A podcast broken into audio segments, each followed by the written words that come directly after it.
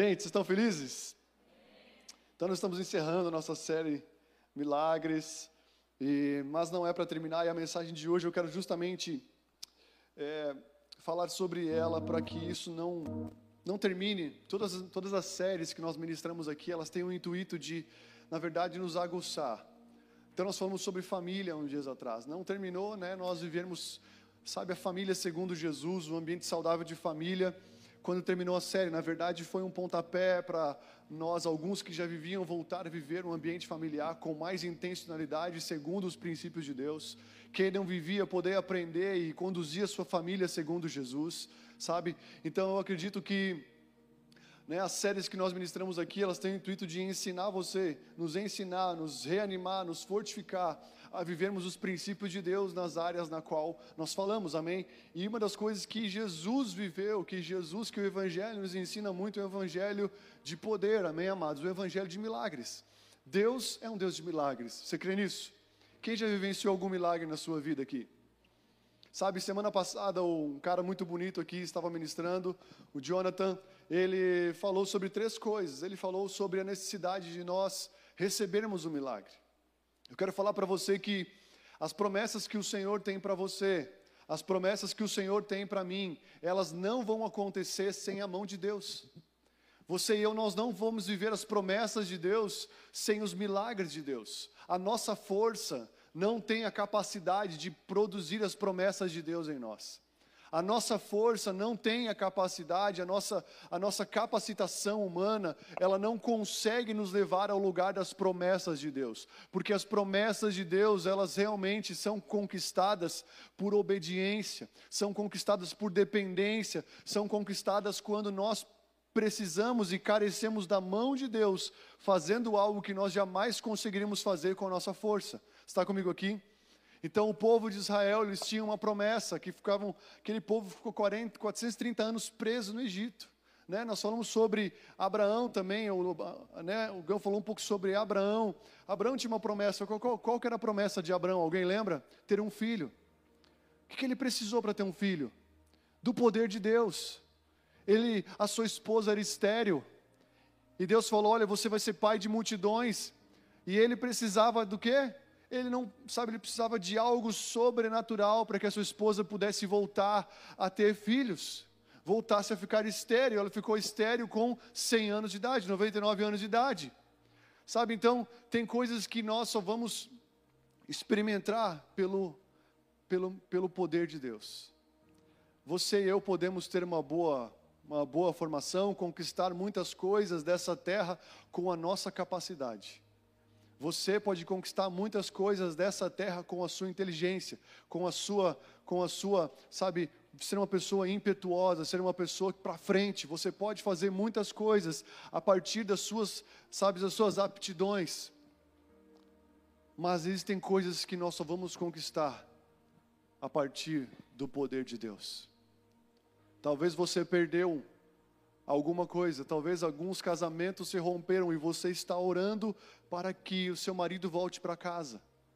Sabe? Deus ele pode fazer um milagre. Talvez tem pessoas tão doentes e a promessa de Deus é que você vai ser curado. E talvez todos os médicos falaram que você talvez não consegue, não vai poder receber a cura, mas Deus é o Deus do impossível. Está comigo aqui? Sabe, então você para receber as para alcançar as promessas de Deus, você e eu, nós precisamos de um milagre de Deus. O milagre, ele sabe, nos faz alcançar as promessas do Senhor, mas depois que você recebe o milagre, o que, Deus quer? Hoje, infelizmente, existem muitas pessoas cristãos consumistas na igreja. Porque muitas pessoas entram e saem de uma igreja? Porque elas têm a mentalidade de sempre receber um milagre que Deus faça por ela, que o pastor faça por ela, que o líder de GC faça por ela, que o centurião que está lá fora faça tudo por ela, que todo mundo faça por ela. Nós temos uma mentalidade de cristão consumista. E quando nós não recebemos aquilo que nós queremos, nós fazemos o quê? Metemos o pé. Muitas pessoas não permanecem em uma igreja, não permanecem no corpo de Cristo, por quê? Porque tem uma mentalidade de receber e não de ser.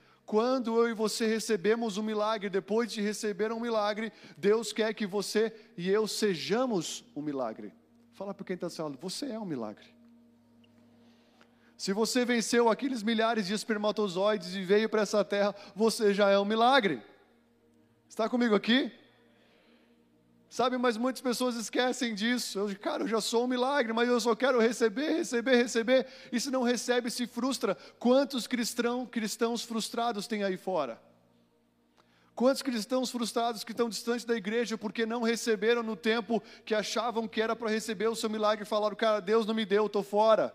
Deus não me deu, estou fora. Eu estava vindo para a igreja agora, sabe? E um mendigo passou por mim e eu estava, eu e meu filho, eu estava com meu iPad na mão, ele acho que ele achou que, ele era, que era a Bíblia, né? Eu estava com uma camiseta, tô com uma camiseta de crente, né? Roupa de crente. E aí ele viu meu filho vindo bonitinho, ele começou, sabe, a, a fazer uma oração, debochando. Oh Senhor Jesus, eu sei o que, não sei o que, deu. Aleluia, amém. Mas eu fiquei pensando, esse cara está frustrado com alguma coisa, alguma coisa aconteceu com ele no meio do caminho. Sabe, muitos caras, muitas pessoas, né, pulando já para o final. Eu e você precisamos receber um milagre, precisamos ser um milagre e precisamos operar milagres. Quem muitas vezes vive o primeiro, somente receber o milagre, depois pula por último, operar milagres do poder de Deus, sabe, acaba sendo frustrado, porque se não operar milagres, ah, ai, sabe, ai, não sei, aconteceu alguma coisa, não estou mais operando milagre, Deus não me ama ou opera milagres, aí alguém fica com dor de cotovelo na igreja porque a pessoa está operando tantos milagres que alguém sente ciúmes e porque só recebeu e operou e não é um milagre, se frustra e sai da igreja. E quantas pessoas frustradas por receber milagre, mente de consumista, por somente dar o milagre, acha que é, é o dono da parada, eu opero, eu faço, eu vivo, sabe? E não é um milagre na sua vida. O interessante é que quando Jesus um dia curou um endemoniado de Gadareno, quem lembra dessa passagem? Esse cara tinha uma legião de demônios nele, ele tinha mais de seis mil demônios. E eu entendo que esse cara, por ele ter seis mil demônios, provavelmente ele era uma pessoa que veio de uma família, sabe, cristã. A Bíblia diz que quando alguém não é cristão, tem um demôniozinho na vida dele. E um demônio já pode fazer muito estrago. Então dá glória a Deus, porque se um demônio não conseguiu te impedir, porque Jesus tem algo na tua vida, amém? Porque eu vejo muitas pessoas morrer sem nunca ter conhecido Jesus. Ou seja, um demôniozinho conseguiu acabar com ela. Mas a Bíblia diz que quem não é de Jesus, entra para Jesus, Jesus limpa a casa, aí talvez fica frustrado, volta, e aí recebe aquele lugar que cabia um demônio, agora cabe sete, e eles não são bobos, eles trazem mais sete. Sabe, então imagina o cara que tinha seis mil, talvez ele era um, um cara que desviou seis mil vezes da igreja, estou brincando, mas ele era um cara, sabe, que estava muito perturbado, tinha muito demônio. E quando Jesus libertou aquele homem, e o problema, né? E o problema daquela cidade era justamente a questão de riquezas, trabalho, né, os demônios foram para a manada de porcos, Jesus foi expulso da cidade porque aquilo que trazia dinheiro para a cidade, sabe, gerou infelicidade neles, e uma pessoa liberta não gerou felicidade. Mas a questão é que quando Jesus libertou aquele homem, ele falou: Eu posso ir com você, Jesus? Jesus falou: Não, você vai ficar na sua cidade, você vai ficar aqui, e você vai demonstrar, sabe, aquilo, a transformação que eu fiz em você, a libertação que eu fiz em você, ela tem que vir para sua casa, ela tem que vir para sua família, sabe? E aquele homem foi impedido por Jesus de seguir ele para ele poder ficar na sua cidade e abençoar a sua família, a sua cidade com a transformação que ele havia recebido. Ou seja, ele recebeu e não foi direto para o operar, ele foi direto para o ser. Muitas vezes Deus não quer enviar eu e você para operar milagres em muitas coisas, porque operar milagres sem ser um milagre pode fazer muitos de nós tombarem no meio do caminho. Quando o dom ultrapassa o caráter, ele faz alguém tombar. Está comigo aqui? Quando muito dinheiro, quando sabe alguém ganha muito dinheiro sem ter capacidade de administrar de uma forma saudável aquele dinheiro, aquela pessoa vai tombar. E o Senhor não quer fazer com que ninguém tombe.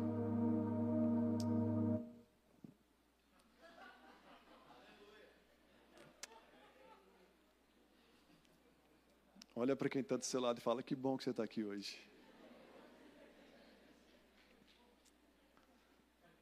Sabe o que, eu entendo com isso? Também, não só um erro técnico, porque, cara, isso está cada vez menos está acontecendo aqui. Quando acontece isso é porque o inimigo está bravo.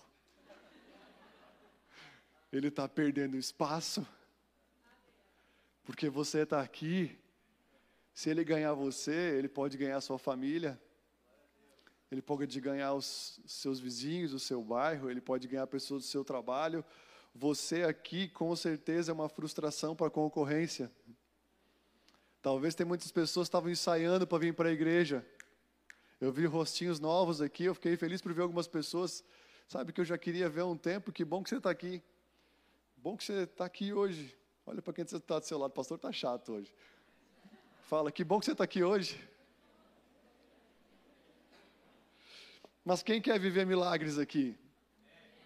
Quem quer ver milagres na sua vida, na sua família? Quem quer, sabe, receber milagres, ser um milagre? Sabe, tem tantos pais, tantas mães aí clamando para que, sabe, para que pessoas se levantem para pregar para os seus filhos. O interessante, amados, que a Bíblia não fala, orem por membros. Orem por mais ovelhas. Orem por mais sabe, por mais pessoas que venham para a igreja. Deus, traga mais ovelhas para a igreja. A Bíblia não fala para a gente orar por mais ovelhas, por mais pessoas, por mais membros.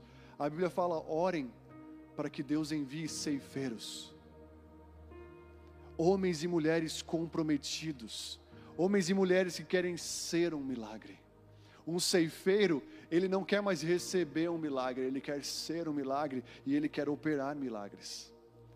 Está comigo aqui? Então Jesus ele não fala para orar por mais membros. A gente não quer mais pessoas vindo aqui só no domingo e tá dar o seu dízimo. Não, a gente quer ver realmente pessoas querendo ser filhos maduros de Deus, ser um milagre para o próximo, ser um milagre para a sua esposa, para o seu marido, para os seus filhos, ser um milagre nessa sociedade, segundo Jesus nos pede. Amém?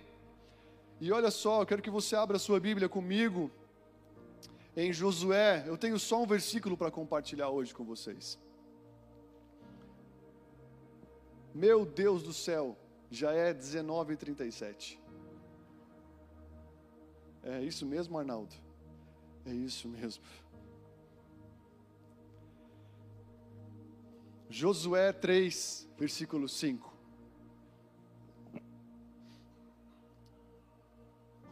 Esse versículo para mim é um versículo muito potente. É um versículo muito forte. Primeira vez que eu li ele, eu não consegui prosseguir. Eu não consegui continuar. Porque ele falou muito na minha vida quando eu li pela primeira vez e essa semana Deus soprou no meu coração para compartilhar com vocês para encerrar essa série falando sobre milagres, amém? Fala o seguinte, Josué 3, versículo 5. Disse Josué ao povo: santificai-vos, porque amanhã o Senhor fará maravilhas no meio de vós.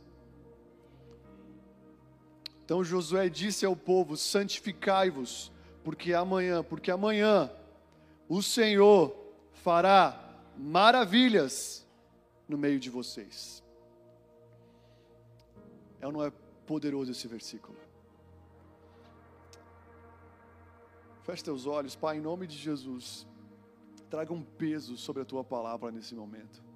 Traga um peso sobre os nossos corações nesse momento. Traga um temor em nome de Jesus. Pai, a tua palavra diz que o diabo ele crê e ele treme. Nós queremos crer e temer e não tremer somente. Queremos ter o temor do Senhor, que é o princípio da sabedoria. Queremos ter o temor do Senhor em nossos corações essa noite, Pai. Traz de novo peso sobre a tua palavra ser a lâmpada para os nossos pés e luz para os nossos caminhos. Traz o peso da tua palavra ser realmente o nosso maior alimento, Jesus. Jesus ficou 40 dias sem comer nada, mas ele tinha um alimento dentro dele que o manteve e o fez triunfar. Nós queremos o teu pão vivo, nós queremos a revelação. Traz espírito de sabedoria e espírito de revelação para cada coração aqui nessa noite, em nome de Jesus. Sabe, tem um irmão que está tossindo bastante. Se alguém puder trazer um copo de água para ele, enfim, alguma coisa, o pessoal do staff. Olha só o que ele, Josué diz ao povo: Santificai-vos, porque amanhã o Senhor fará maravilhas no meio de vocês. Sabe, queridos, essa palavra santificar fala de consagração, fala de alguém que se separa para uso exclusivo do Senhor. Sabe, olha o que diz aqui em Levítico 11:44, fala o seguinte: Pois eu sou o Senhor, o Deus de vocês. Consagrem-se e sejam santos, porque eu sou santo. Não se tornem impuros com qualquer com qualquer animal que se move sobre esse chão. Eu sou o Senhor que os tirou da terra do Egito para ser o seu Deus e por isso sejam santos, porque eu sou santo. Deuteronômios 14, 2 fala: Pois vocês são povo consagrado ao Senhor, o seu Deus, dentre todos os povos da face da terra. O Senhor os escolheu para serem, para serem seu tesouro pessoal. Uma outra versão do mesmo versículo fala: Porque sois povo santo ao Senhor, vosso Deus, e o Senhor vos escolheu de todos os povos que há sobre a face da terra para lhe serem, serdes o seu próprio povo. Então, queridos, Josué, ele era. Quem foi Josué? Josué foi um grande discípulo de Moisés, um cara que caminhou com Moisés por muito tempo. Alguém aqui já ouviu falar de Moisés, um libertador? Quem estava tossindo não tem vergonha de levantar a sua mão, nós queremos dar uma água ungida para você. Aleluia. Tá aí, ah, tá aí, irmão tá tossindo. Ah, entendi. Em nome de Jesus, tosse, vai embora agora. Em nome de Jesus. Não é brincadeira, gente. Em nome de Jesus, vai embora agora. Mas olha só, Josué, ele estava, ele tinha acabado de assumir o lugar de Moisés. Moisés, Josué tinha acabado de assumir o lugar de Moisés que por 40 anos trilhou com o povo, tirou o povo do Egito por braço forte, caminhou com o povo por 40 anos no deserto, sabe? E aí então Moisés morre, Josué ele assume, e Deus fala diretamente com Josué. Imagina Deus falar diretamente com você. Josué 1 fala, Deus falando a Josué: Olha, Josué, o meu servo Moisés morreu, agora seja forte e corajoso.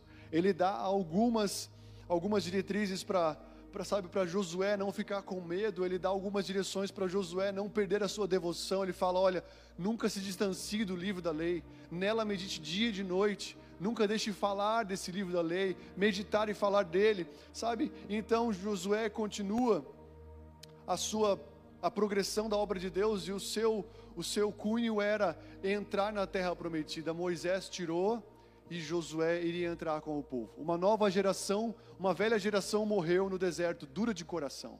A Bíblia fala em Hebreus: quando vocês ouvirem a voz do Senhor, não endureçam o coração, como aquele povo que morreu no meio do deserto. Quem endurece o seu coração na caminhada com Jesus, no meio da caminhada, tende a ficar no meio do caminho. O Senhor tira o coração de pedra e sempre põe um coração de carne, amém? Sabe, o arrependimento no meio do caminho sempre pode produzir um novo coração, por mais que você já é uma nova criatura. Eu acredito que tem novas criaturas que, sabe, deixaram de viver um arrependimento, uma vida com o Senhor e tornaram-se duros novamente, como lá antigamente, e hoje tem um coração petrificado. O Senhor, Ele é o oleiro que quebra o vaso e faz de novo, amém? E talvez tem corações aqui duros nessa noite, e o Senhor quer quebrar o coração, o Senhor quer tirar o coração de pedra e colocar um coração de carne, porque o Senhor não rejeita um coração quebrantado e contrito. Você está comigo aqui? Então Josué ele assume e ele começa a caminhar com o povo, e eles iriam entrar aqui na terra prometida.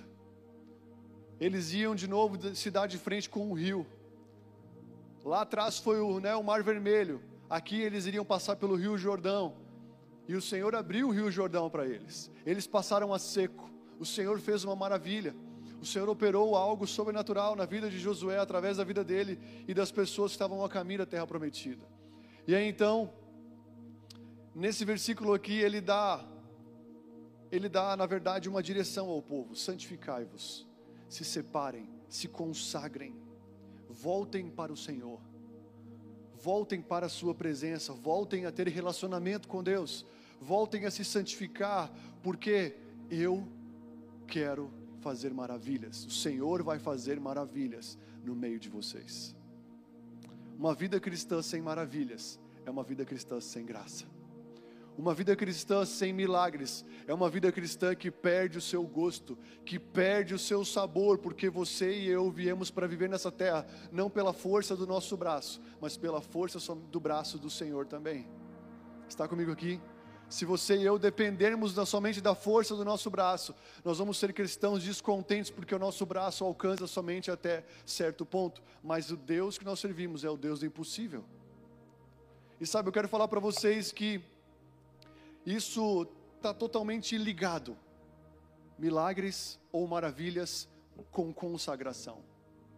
Assim como para você talvez ter uma boa saúde, você precisa, sabe, boa saúde, né? para ter boa saúde é necessário, precedem é, é, exercício físico e boa alimentação. Se você tem exercício físico e boa alimentação, você tem o que? Saúde. Se você tem talvez trabalho, perseverança, disciplina, você alcança sucesso. Mas se você tem consagração, santidade, você alcança maravilhas. E quando se fala de consagração, fala alguém que se volta ao seu volta o seu coração ao coração do Senhor. O interessante é que não foi Deus que disse: santificai-vos, porque amanhã o Senhor fará maravilhas de vocês. Quem falou? Josué falou. E por que Josué falou isso? Porque ele caminhou de um lado de um cara chamado Moisés. Moisés, ele tinha uma coisa que Moisés ele era, era consagrado. Moisés era um cara totalmente consagrado e santificado ao Senhor. Eu não sei como você era antes de chegar em Jesus, mas Moisés ele é um cara escolhido no ventre da sua mãe, ele não morreu por um milagre de Deus. Mas ele ficou muito tempo na casa de Faraó sendo educado na educação dos egípcios. Ele era um cara culturalmente muito bem formado, ele era um cara naturalmente muito inteligente, mas ao mesmo tempo ele era um cara vazio da presença de Deus. Mesmo sendo um cara incrível na sua geração, um príncipe na sua nação, um príncipe sem retidão, um príncipe com conhecimento desse mundo, mas sem temor a Deus, é um príncipe vazio um príncipe cheio de cultura dessa terra, mas sem a cultura do céu, é um príncipe vazio. Qualquer sucesso, qualquer conhecimento que você possa ter, sabe, sem a cultura de Deus dentro de você, não adianta nada. Você pode ser um cara incrível na sua área, você pode ser um príncipe no seu trabalho, você pode ser um cara de dar inveja, sabe, talvez na sua capacidade, na, sabe, na sua, na sua área profissional. Mas se o Senhor não estiver lá, não adianta nada. Salmo 127 fala: sabe, em vão trabalha, acorda cedo e dorme tarde, se o Senhor não for o vigia. Moisés ele era um cara maravilhoso, era um cara realmente sensacional, um grande príncipe. Mas quando ele foi começar o seu ministério, ele matou uma pessoa. E aí, então o que aconteceu? Ele ficou recluso, ele fugiu, ele se escondeu por 40 anos. E aquele cara, depois de 40 anos, se tornou um homem consagrado. Eu quero falar para você uma coisa: nós vemos em tempos onde as famílias estão sendo cada vez mais atacadas, sabe por quê? Porque se tem um lugar que é para consagrar homens e mulheres, é a sua família. Uma esposa santifica o seu marido, o marido santifica a sua esposa, os pais santificam seus filhos. Hoje, cada vez mais está se quebrando a identidade de pai e de mãe, para que automaticamente os filhos não tenham identidade. Sabe, Moisés ficou 40 anos recluso na casa dos, sabe, onde ele conheceu um, conheceu um cara, um Jetro, sabe, um cara que tinha sete filhas e ele foi marido de uma delas. Ele criou dois filhos e 40 anos depois, esse cara que a Bíblia diz que não era nada manso, se tornou o homem mais manso da terra. Aonde você já viu um homem que matou outro homem a pancadas, se tornar um cara manso se tornar o cara, não só um cara manso, mas o cara mais manso da terra. Moisés era muito manso. Ele foi transformado porque ele se consagrou. Consagração que não gera transformação é consagração vã. E Deus ele quer consagrar nossas vidas, amém? Deus quer consagrar. E um dos fatos que nós estamos sendo consagrados é o que? Transformação. E Moisés ele foi transformado sabe? E esse cara Moisés, por ser consagrado, o que esse cara vivenciou. O que esse cara experimentou por ser um homem santificado e consagrado ao Senhor. Moisés era um cara que se tornou tão íntimo de Deus a ponto, sabe, de, de falar: Deus, não me deixe prosseguir se o Senhor não estiver comigo. Se a Sua glória não estiver comigo, eu não vou. Esse cara passava 40 dias com o Senhor, no, no, sabe, no alto do monte, e o Senhor, ele não tinha medo dos raios, ele não tinha medo dos trovões, ele não tinha medo de nada que vinha de Deus, porque ele sabia quem Deus era. Um dia esse cara, sabe, viu uma sarça ardente, e ele se aproximou, sabe, ele foi ter um tempo com Deus, e tem duas coisas que, sabe, faz um homem ser consagrado: uma família segundo o coração de Deus e um homem que não teme e que não se desvia de estar na presença de Deus. Moisés foi um cara que tinha um ímpeto de estar com Deus. Hoje eu estou aqui como alguém que está falando para você de Jesus. Mas o desejo de Deus não é que todos, sabe, existe um clero e existe os leigos.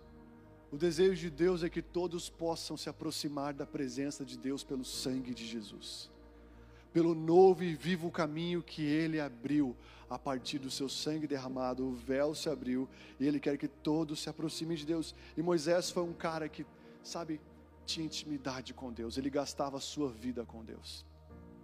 Ele quase perdeu aquelas milhares e milhares de pessoas, mas ele não perdeu a presença de Deus.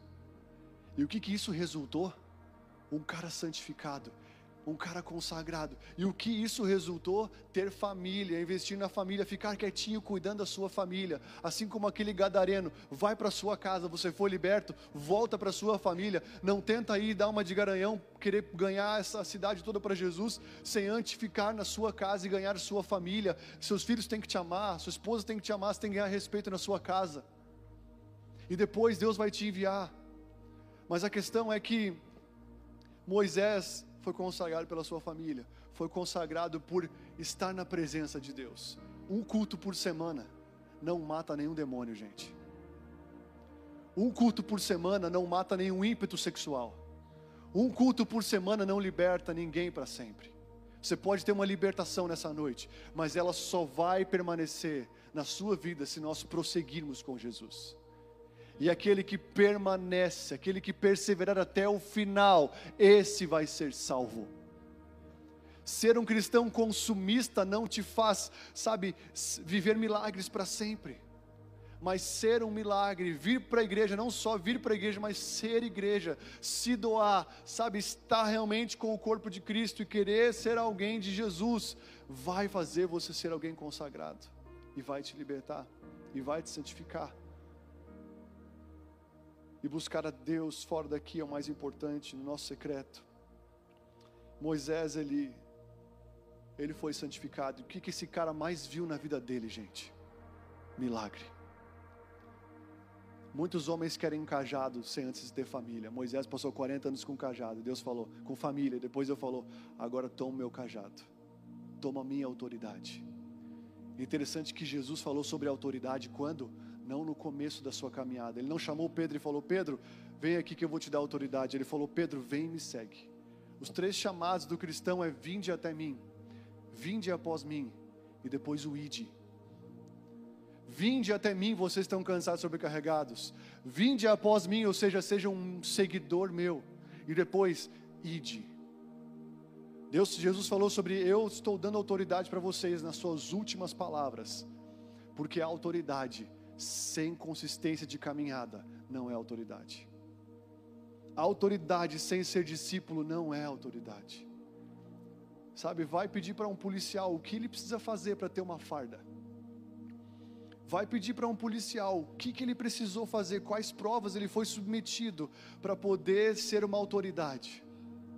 Infelizmente na política nós vemos o Tirica sendo uma autoridade. Pode ser mas ele sempre vai ser conhecido como Florentina, Florentina de Jesus. Não sei se tu me amas, não sei se me seduz.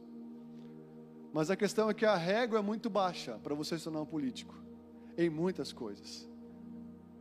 Sabe, mas a régua não é baixa para se tornar um filho de Deus. E para viver milagres, a Bíblia fala: santificai-vos para que vocês vivam maravilhas amanhã. Para que Deus faça maravilhas. O que mais Moisés viveu depois de consagrado. Foram 40 anos tentando ser, deu errado. Foram 40 anos deixando de ser, se consagrando com família. E foi 40 anos sendo um milagre. Moisés viu milagres que ninguém viu, operou milagres que ninguém operou. Aquelas dez pragas, sabe, ele fez tanta coisa no poder de Deus. Por quê? Porque ele foi um homem consagrado.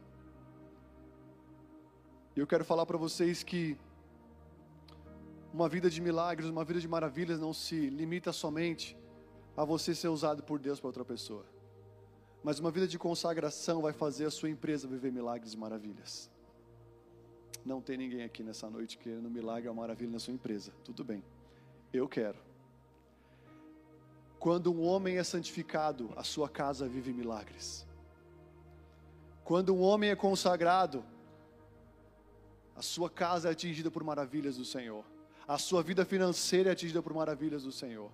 Quando um homem se consagra no caminho do Senhor, a sua empresa começa a ser vista pelo Senhor e ser tocada pelas maravilhas do Senhor. A sua sabedoria vai ser atingida pelas maravilhas de Deus a partir da sua consagração. Está comigo aqui? E, e, é, e é justamente aquilo que o inimigo mais está atacando nesses dias: é o que? A consagração da sua igreja. Um cristão sem consagração é um cristão com título e mais nada. Mas um cristão com consagração, ele é uma arma perigosa de Deus para essa terra, no bom sentido. E o que o que o inimigo mais tenta atacar na vida dos cristãos é o que? A sua consagração. Se você for olhar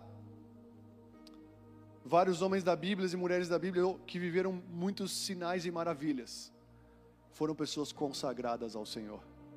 Porque Daniel não foi rasgado por um leão na cova dos leões? Por que, que o leão virou um gatinho para Daniel? Porque ele viu aquela maravilha de estar de frente com os leões e os leões não conseguirem atacar ele. Porque ele era um homem consagrado. Porque Sadraque, Mesaque e Abednego não se queimaram naquela fornalha, porque eles não se dobraram àquela estátua. Eles eram consagrados, eles não deixaram, sabe, a sua consagração ser atingida, a sua devoção a Deus ser abalada. Eles preferiram a morte do que dobrar a uma estátua. E o que eles viram? Eles viram o Senhor cuidando deles. Jesus passou 30 anos da sua vida se consagrando e três anos vendo o quê? Milagres. Quando alguém se separa para o Senhor, para uma vida de consagração, essa pessoa vai ver milagres, vai ver Deus fechando a boca de leões, vai ver o fogo não queimando, vai ver, sabe, tantas coisas acontecendo nesse mundo afora, e o Senhor protegendo, guardando, trabalhando. Deus trabalha para aqueles que nele esperam, e esperar é consagração. Nós estamos vivendo num tempo, amados, aonde a nossa consagração vai ser tudo aquilo que nós vamos poder ter e nada mais. Nós estamos vendo um tempo onde cada vez mais a nossa liberdade de todas as coisas está sendo tirada. E quem está usufruindo ainda de uma grande liberdade nas redes sociais, em tantas coisas, aproveite, porque talvez vai acabar, mas tem uma liberdade que você e eu podemos ter para sempre, que é a presença de Deus. O que vai te garantir, sem passar fome nessa terra, não é somente você ser bom no que faz, mas é você estar perto daquele que não deixa faltar nada para a sua vida. Santificai-vos, porque amanhã o Senhor promete, ou seja, logo depois, eu quero fazer maravilhas no meio de vocês. Porque não acontece tanta maravilha no meio da igreja mais? Porque é só um ou dois que se consagram. O restante vê pregação no YouTube. É muito legal ver pregação no YouTube, mas ver pregação de outros caras e somente isso não é consagração. Consagração é você sem mais ninguém, com a sua Bíblia, com Jesus, sabe, falar: Deus, vem me encontrar. Eu sei que tem empresários aqui passando problemas, apertos fortes, talvez na área financeira. E talvez estão se perguntando: por que, que eu vou para a igreja ainda se Deus não está tocando a minha empresa? Por que, que eu estou indo se minha empresa está indo de mal a pior? Eu não vejo milagres. Nós estamos falando sobre milagres, mas Deus, nenhum milagre atinge a minha empresa, nenhum milagre atinge a minha família, nenhum milagre está atingindo a minha casa. Por quê? Porque sem consagração não tem maravilha, gente. Sem santificação não tem maravilhas. E eu quero falar para vocês que nós estamos vendo um tempo onde Deus ele quer fazer com que os seus sinais, os seus milagres, sejam novamente evidenciados de uma maneira viva e verdadeira no meio do seu povo. Mas como isso vai acontecer?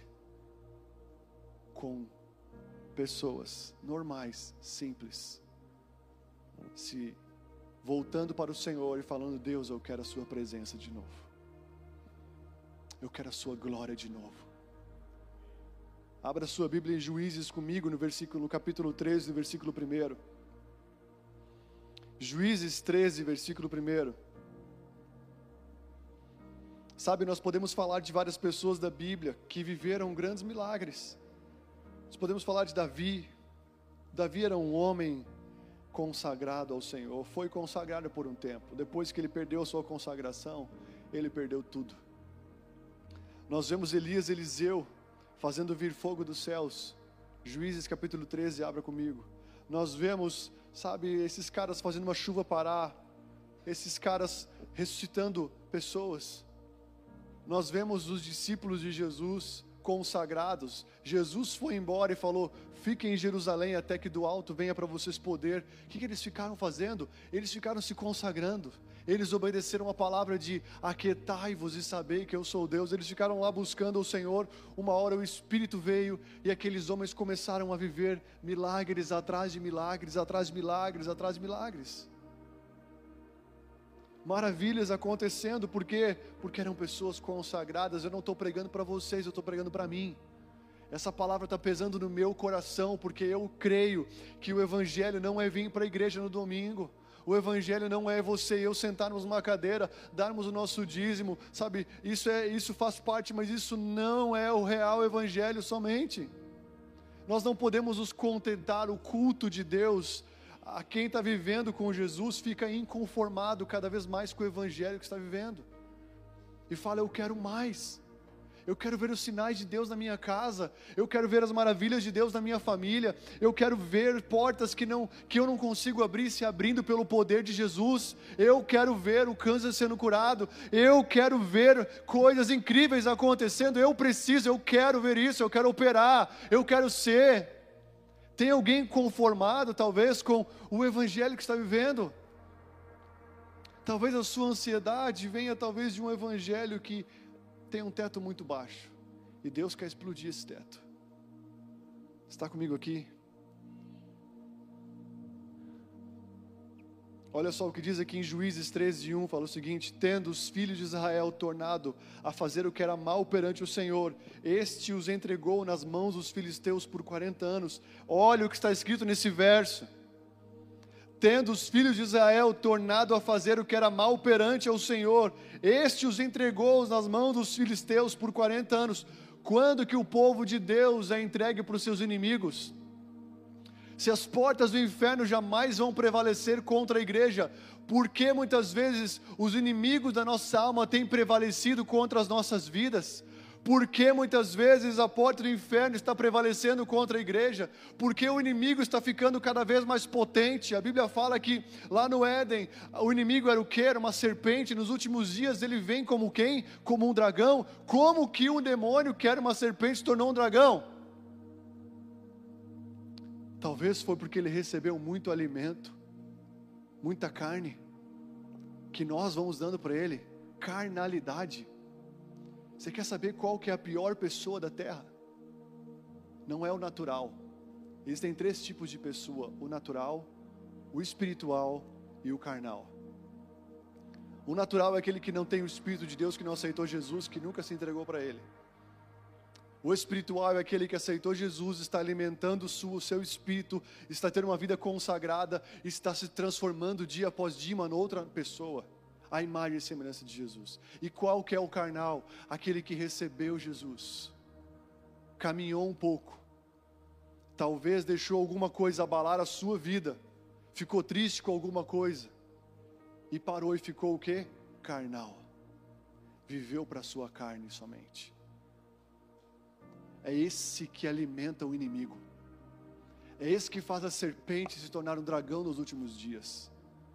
Como eu falei, você pode ver que alguém que era natural, que mentia, que roubava, se converte, se torna uma bênção, para no meio do caminho, retrocede. Agora ele não só rouba, ele não somente, agora ele mata. Agora ele voltou ele volta, ele piora, fica mais piorzinho do que era antes, porque a carne prevalecendo, depois que o espírito entrou, é a pior coisa que pode acontecer. Isso tem que ter um temor no nosso coração. Está comigo aqui? Mas o povo de Deus, sabe, foi vencido. Deus colocou o povo de Deus, os entregou nas mãos dos filisteus, os inimigos, porque eles, o quê? Porque eles se torn... eles fizeram aquilo que era mal perante o Senhor. Quando alguém faz aquilo que é mal perante os olhos de Deus, talvez para os seus amigos não pega mal nenhum, para o seu vizinho não pega mal nenhum, para algumas pessoas não pega mal nenhum, você sabe fazer algumas coisas erradinhas, mas para Deus pega mal.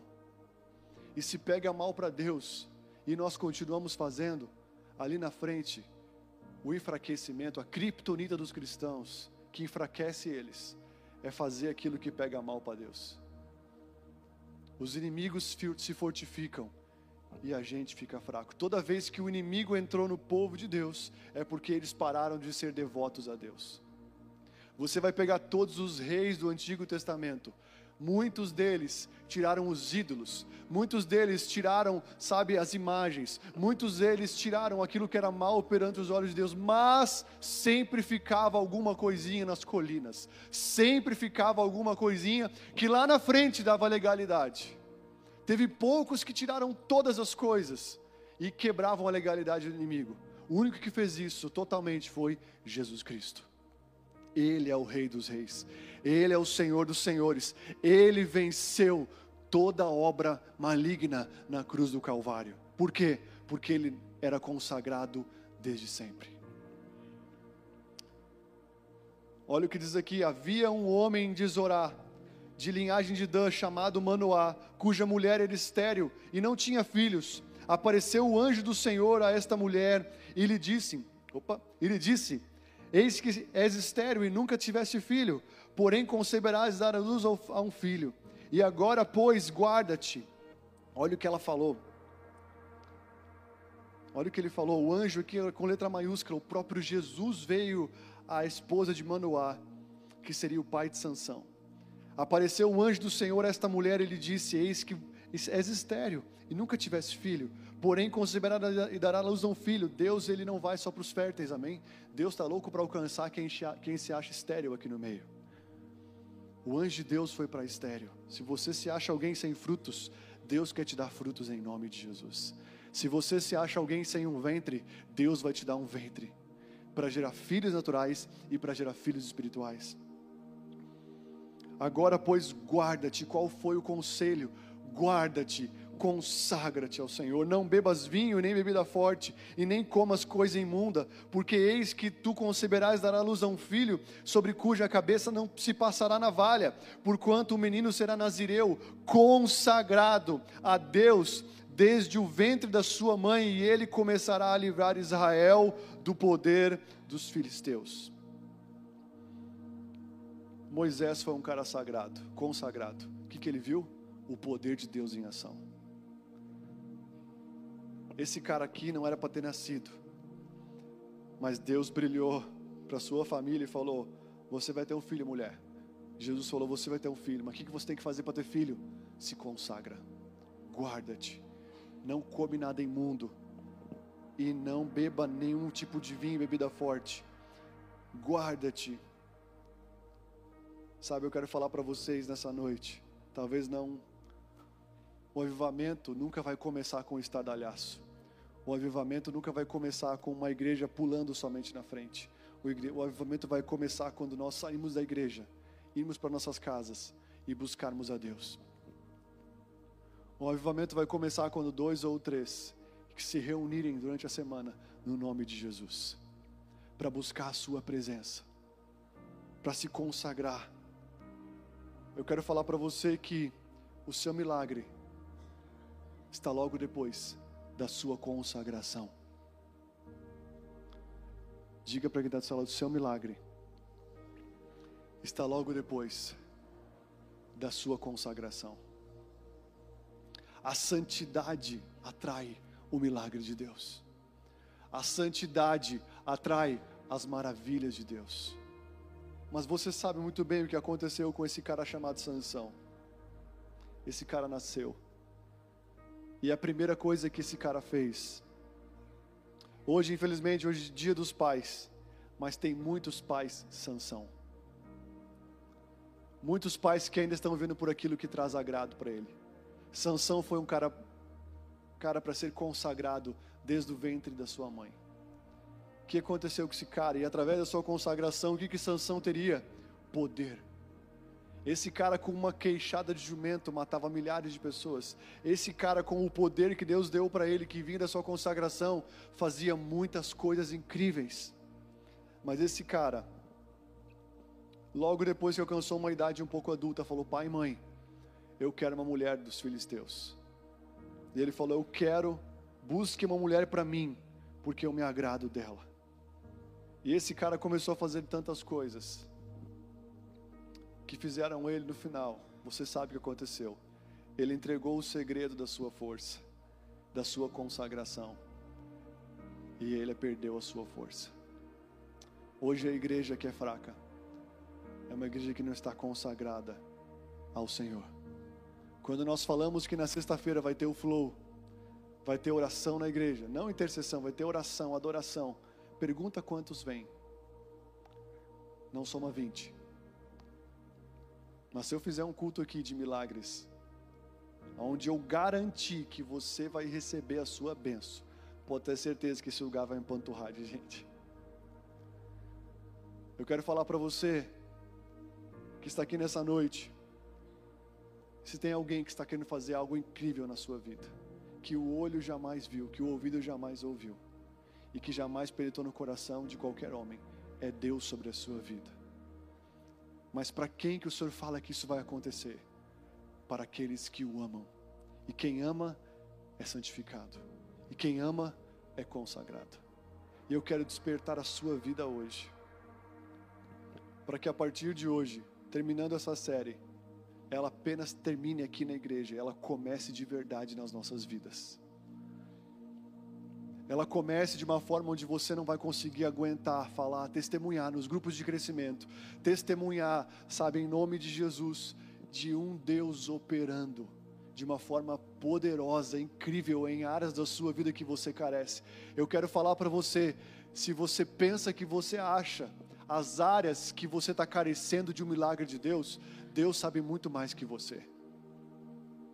Se é na sua saúde, Ele sabe que é na sua saúde que você carece. Se é na sua empresa, Ele sabe que é lá que você carece o milagre. Mas Deus só faz milagre através de pessoas que se consagram na presença dEle. Está comigo aqui? Receber um milagre um dia que te atrai na presença de Jesus é muito bom, mas a maioria aqui já foi atraído para Jesus. Agora, Deus quer continuar fazendo milagres e maravilhas. Santificai-vos porque amanhã farei maravilhas no meio de vocês. Não é na casa do vizinho que ele quer fazer, é no meio de vocês, é na sua vida, é na sua casa, é no seu coração. Então, sabe, Paulo ele ora, em Romanos 12 ele fala: Eu rogo, pois irmãos, pelas misericórdias de Deus. Eu oro nessa noite, clamando a cada um de nós aqui, voltemos ao Senhor voltemos a uma consagração a Deus. A Bíblia diz que. Você pode ficar de pé no seu lugar?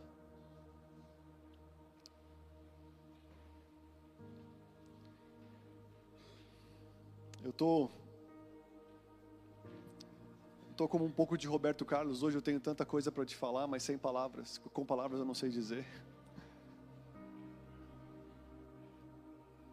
Mas a Bíblia diz que um dia os discípulos de Jesus foram expulsar um demônio de um menino que desde a infância era perturbado. E eles não conseguiram expulsar aquele demônio. E aí então Jesus ele fala para eles: "Ó geração incrédula, até quando eu vou estar com vocês? Até quando sofrerei? Até quando?" Ele fala: "Traze o menino para mim." E eles trazem o menino até, até Jesus, Jesus ora, e aquele menino se joga no chão, sabe? Mas ele é liberto ali. Então Jesus continua falando, e a multidão viu que ele repreendeu o espírito imundo, aquele menino que estava mudo, que estava surdo. Então ele caiu no chão agitando e ele foi liberto. Mas Jesus, tornando, tomando pela mão, ergueu e o levantou-se. E quando entrou na casa, os seus discípulos lhe perguntaram em particular: Por que não podemos expulsá-lo? E respondeu-lhe: Esta casta não pode sair senão por meio de jejum, de oração e de jejum. Agora eu quero perguntar para vocês: aqueles discípulos estavam incrédulos na hora, a incredulidade deles estava voltada a ir até uma pessoa expulsar o demônio? Ou a incredulidade deles estava voltada a uma consagração que eles não estavam tendo. A incredulidade de muitos aqui não está com respeito a crer que o Senhor pode trazer um milagre financeiro. A incredulidade de muitos aqui não está em orar por algum doente, você vai orar. A incredulidade de muitos aqui não está voltada a orar, a impor as mãos sobre um demônio. Aqueles caras, eles foram e puseram as mãos no demônio e ele não saiu. Sabe, daí então eles voltaram e falaram: Jesus, por quê? E Jesus falou: Olha, tem demônios que só saem com jejum e coração. A incredulidade da igreja não está em fazer coisas para Deus, mas está em se consagrar a Deus. A nossa incredulidade não está em, em fazer coisas para o Senhor. Se eu pedir para você agora, para qualquer pessoa aqui, ir lá e dar sabe, fazer o bem, ir num orfanato, ir em algum lugar, o seu coração vai queimar e você vai lá e fazer o bem. Você não vai ser incrédulo para fazer isso, para ir lá e cuidar de uma viúva. Você não vai ser incrédulo para fazer o bem para alguém, para, sabe, sei lá, pagar um lanche para alguém depois do culto. Olha para quem está do seu lado e fala: Você está com uma cara de que vai pagar um lanche hoje.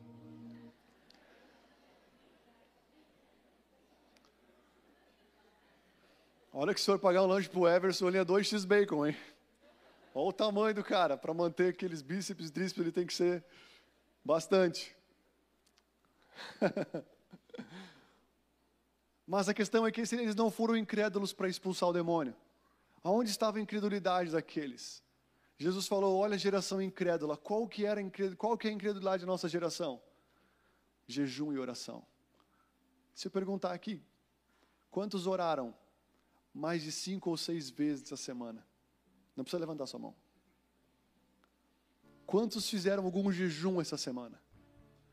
Para ter mais de Deus. Sabe, jejum é a pior coisa que alguém pode praticar. Mas é aquilo que mata a nossa carne e nos aproxima de Deus. Nós podemos falar mais sobre jejum, amém? Mas a questão é que eles não estavam orando e eles não estavam jejuando. E aonde está a incredulidade da igreja hoje? Não está em, em ir até alguém e fazer algo, está em voltar a Deus e se consagrar com Ele. A incredulidade de muitos de nós está nisso. E eu quero falar que há uma grande preocupação nos últimos dias que nós temos que acender uma lâmpada muito forte. A metade dos cristãos, a metade da igreja pode ser cinco virgens prudentes. A Bíblia, Jesus conta uma parábola sobre dez virgens, aonde elas tinham que esperar o noivo. E o interessante é que cinco delas foram o quê? Prudentes. E cinco delas foram o quê? Alguém lembra? Nécias. E qual foi a diferença da prudente e da nécia? A prudente, a Bíblia diz que elas, elas conservaram, além das lâmpadas, elas levaram azeite nas vasilhas para fazer o fogo permanecer aceso. Azeite fala do que na Bíblia? Consagração. Se você for ler Êxodo, quando Deus fez o Deus mandou fazer o tabernáculo, tudo que ia ser usado por Deus tinha que ser ungido. Tudo. Tudo que tinha o tabernáculo, as cortinas, as roupas dos sacerdotes, os sacerdotes, tudo que ia ser usado para o Senhor no átrio, no santo lugar, no santo dos santos, tinha que ser colocado óleo de Deus antes de ser usado para Deus. Fala de consagração. E aqui cinco delas conservaram, além da lâmpada, tinham azeites para continuar tendo fogo. E cinco não deram moral para o azeite, não deram moral para a consagração. Mas qual foi a questão? É que à meia-noite, a meia-noite não é um horário que está todo mundo o quê, gente? Dormindo. À meia-noite, Jesus veio, o noivo veio. E cinco delas tinham óleo, cinco não tinha. É como se a metade daqui dessa noite, se Jesus voltasse agora, metade não tem óleo. E se ele voltar e não tem óleo, valeu galera, até aqui foi bom, mas acabou. Virgens que não são prudentes, santidade sem consagração. Agora, santidade com consagração levaram elas para o casamento, as bodas do Cordeiro. Eu quero falar para vocês: santifiquem-se, porque amanhã Ele vai fazer maravilhas no meio de vocês. Eu oro, sabe, eu não sei vocês, mas no meu trabalho eu pude provar. Meu avô faleceu, nós tivemos que correr. Meu filho ficou dois dias no hospital, nós tivemos que correr. E eu pude ver Jesus vindo com a mão dele sobre o setor que eu trabalho e não deixando cair o faturamento por causa da minha consagração. Eu tenho visto pessoas aqui receberem coisas, a proteção de Deus, os milagres de Deus, vindo de uma forma totalmente sobrenatural, a partir de uma consagração do Senhor. E eu quero ativar você para esses dias, para que você se volte para Deus. Está comigo aqui? Deus ele quer fazer maravilhas no meio de vocês. E no meio de vocês não é aqui no meio da igreja, é onde você está, na sua casa, em tudo. Santificai-vos, porque eu quero fazer maravilhas no meio de vocês. Feche teus olhos um instante. Se você precisa se arrepender agora, pedir perdão, se você precisa voltar a dizer sim para Jesus, Faça isso nesse momento. Se você deseja se entregar para Jesus novamente, talvez tem pessoas aqui que estão sofrendo tanto porque estão vendo uma ausência de Deus nas suas vidas. Se você olhar para a sua ausência, a ausência de Deus talvez tenha a ver com um processo que ainda não é tempo de acontecer, algo que você quer muito. Ou a ausência de Deus tem a ver com, sabe, uma vida que não está se consagrando, se santificando. Jesus fala que mais nada ele teria, ele queria, se do céu não fosse lhe dado. Eu oro para que você não aceite mais nada na sua vida, a não ser que seja o céu te dando. Eu oro para que os céus se abram em nome de Jesus e que o Senhor possa fazer maravilhas no meio de nós. Josué sabia o poder da santificação. Josué sabia o poder da consagração porque ele viu Moisés, um homem que não era nada manso, se tornando um cara manso a partir de estar com Deus. Aquele homem priorizou tanto a oração, que ele se tornou, sabe, um cara muito usado por Deus. Ele foi transformado. Jesus ficou 30 anos se consagrando e três anos vivendo milagre. Sabe, é muito mais tempo de consagração do que o tempo de milagre. Espírito Santo, em nome de Jesus, eu oro para que nessa noite, com essa mesa posta de santa ceia, nós venhamos a comer do pão e beber, Senhor, do, do suco, que nós venhamos a comer do pão vivo que desce do céu, que nós venhamos a ter fome e sede. O Senhor fala: vinde, você que não tem dinheiro, venham vocês que não têm condições. Venham vocês que não podem comprar, venham comer, Venham beber, porque eu tenho pão vivo, eu tenho uma água na qual vocês nunca mais vão ter sede. Eu tenho uma comida que vocês nunca mais vão ficar famintos, porque ela vai preencher o coração de vocês. Eu tenho algo para você que nada, nada, nada nessa terra vai poder te dar, em nome de Jesus. Senhor, nós queremos nos consagrar como igreja na tua presença nessa noite, não só para viver as maravilhas, porque elas são consequência, nós sabemos que elas virão, nós sabemos, Pai, que os sinais seguirão aqueles que creem que os sinais seguirão os consagrados. Nós sabemos que nós vamos atrair as maravilhas para nós, que nós vamos atrair os milagres para nós, a partir de uma vida consagrada na tua presença. Aviva nessa noite a fome e a sede de cada um aqui. Traz novamente, Senhor, uma, uma, uma paixão por devoção. Traga nessa noite, Jesus, uma fome, uma sede por se entregar a Ti, Jesus. Aquele que nunca se entregou, possa se render a Jesus nessa noite e consagrar o seu coração, a sua vida. Em nome de Jesus, Pai, eu repreendo qualquer tentativa de trazer a promessa de Deus pela sua força humana, trazendo problemas, trazendo dificuldades ali na frente. Nós queremos ver o Senhor dando, o Senhor abrindo, o Senhor fazendo, o Senhor livrando. Queremos ver as mãos do Senhor agindo por nós, agindo Deus. Quem impedirá? Nós queremos ver as maravilhas do Senhor em subsequência da nossa consagração. Queremos, Senhor, que o Senhor, em nome de Jesus, traga de volta uma devoção para cada um de nós traga de novo uma devoção, nos ajude a olhar para o Senhor novamente, a olhar, a olhar, a olhar para Ti novamente. Eu quero te convidar a vir aqui pegar a sua ceia. Venha com fome, com sede. Venha como alguém que, sabe, está inconformado com a sua vida. Venha como alguém que quer mais de Jesus. Venha como alguém que está insatisfeito e quer mais a sua presença.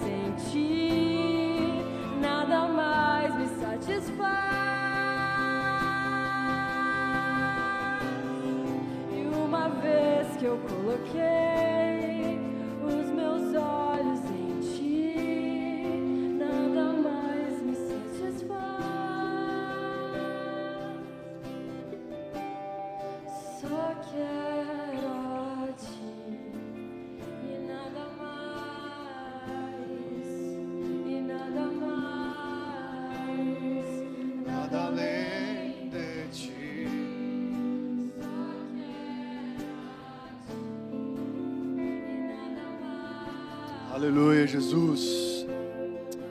Amém, amados. Nossos dias serão os mais fáceis, mas ao mesmo tempo os mais difíceis.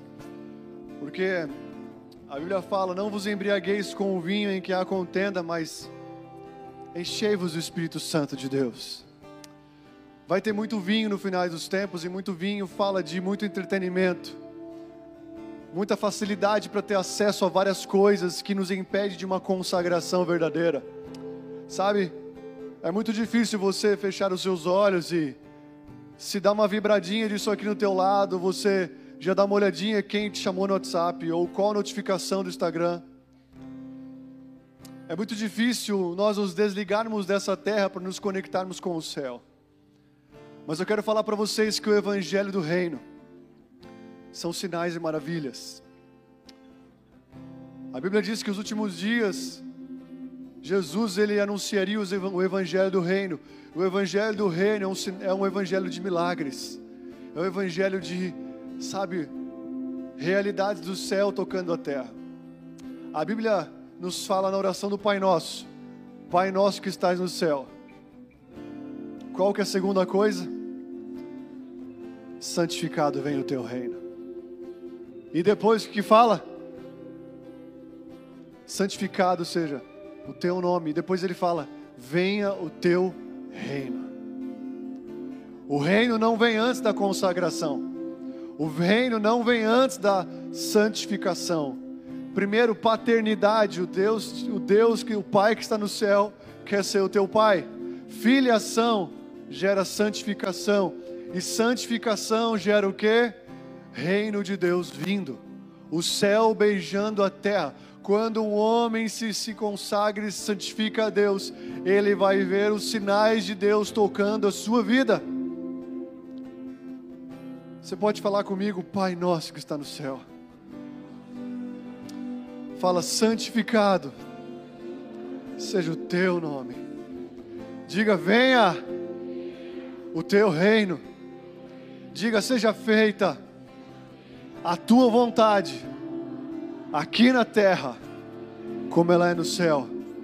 Diga, o pão nosso, de cada dia, dai-nos hoje. Senhor, vem nessa noite, Jesus. Não precisa repetir, não. Nós não precisamos, precisamos ficar repetindo a oração por completo. Mas eu quero que você tenha isso no seu coração. Que somente depois da paternidade bem resolvida, da santidade estabelecida, só vem coisa, vem o teu reino. Seja feita a sua vontade, a vontade dele vai acontecer depois que a santificação vir, depois que a consagração acontecer, maravilhas vão acontecer. Nós queremos comer nessa noite do teu pão, Jesus. Nós queremos beber o teu cálice nessa noite. Com essa consciência, Jesus. Não queremos comer e beber isso aqui, Jesus. E achar que isso vai nos sustentar. Mas nós queremos o pão vivo, queremos a consagração que, que alimenta a nossa alma e o nosso espírito. Em nome de Jesus, você pode comer, você pode comer do pão, você pode tomar do cálice. Você pode cear com Jesus.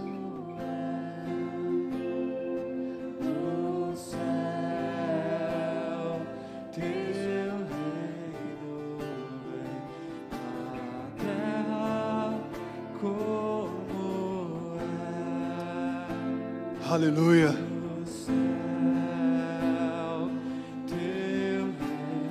Amém, amados? Está feliz ainda?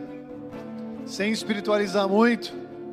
Essa palavra é muito clara, essa palavra é muito direta. Eu declaro para você uma semana cheia, não só de milagres, primeiramente, mas uma semana cheia de consagração. Amém? A palavra diz que Davi escutou um sussurro de Deus falando: Vem me buscar. E ele falou: Sim, Senhor, eu vou te buscar.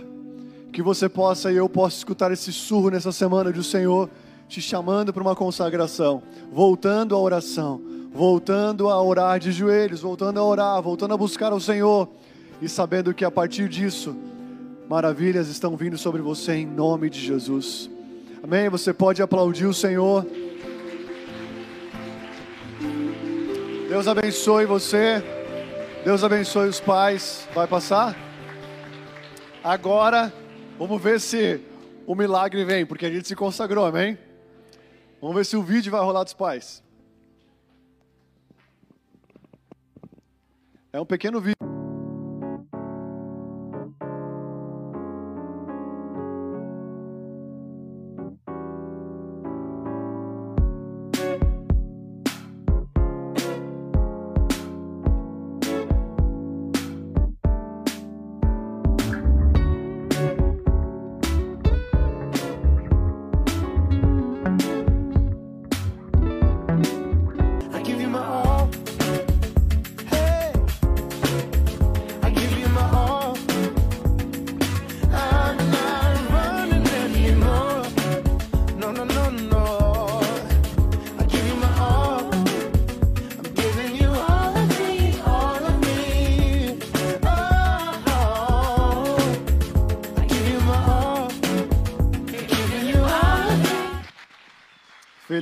Pais aí, em nome de Jesus. Deus abençoe vocês.